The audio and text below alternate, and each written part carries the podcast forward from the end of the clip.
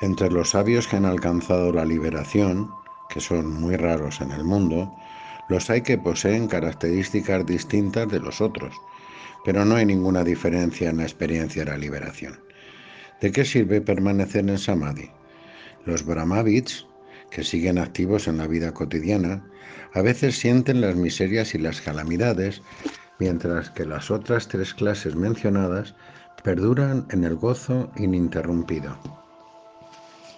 Pero si decimos que los Brahmavits normales viven de igual manera que los ignorantes de Brahman, ¿cómo se libraron de la ignorancia y del ciclo de nacimientos y muertes? Al espacio que todo lo impregna y que permanece impoluto, nada puede mancharlo. Los otros cuatro elementos quedan contaminados por el contacto con los objetos. Así ocurre también con los Brahmavids y los ignorantes. Los antiquísimos Vedas declaran que la devoción perseverante a un sabio realizado y santo no solo agrada a Brahma, Vishnu y Shiva conjuntamente, sino que además aseguran las mismas recompensas que se consiguen con los ritos védicos y finalmente la liberación del ciclo de nacimientos. Ahora, escucha, porque voy a explicar cómo la liberación subsiste incluso tras la defunción del cuerpo. El fuego de Gnana quema en un instante los múltiples karmas almacenados en diferentes vidas. Como una montaña de algodón arde al instante en un incendio. Más adelante el Gnani ya no acumula más karma. El karma que lo condujo a esta encarnación se agota al experimentar sus frutos.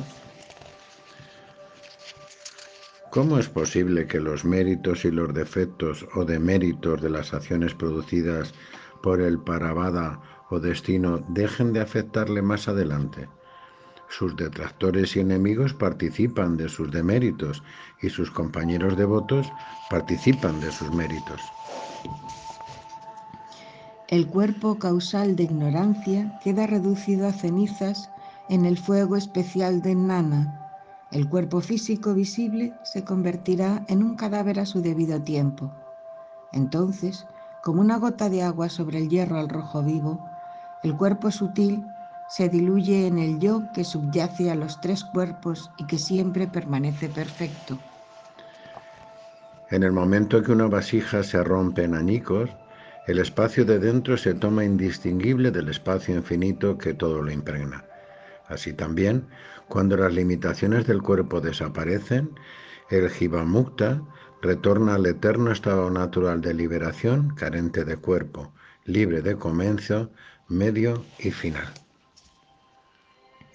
Del mismo modo que el espacio, aunque lo abarca todo, parece que se abre de nuevo al cavar un pozo, por ejemplo, así también Brahman, aunque siempre presente, nos parece como percibirlo por primera vez al alcanzar la realización, llevando a cabo la indagación sobre el yo, tal como le enseña el gurú o las escrituras.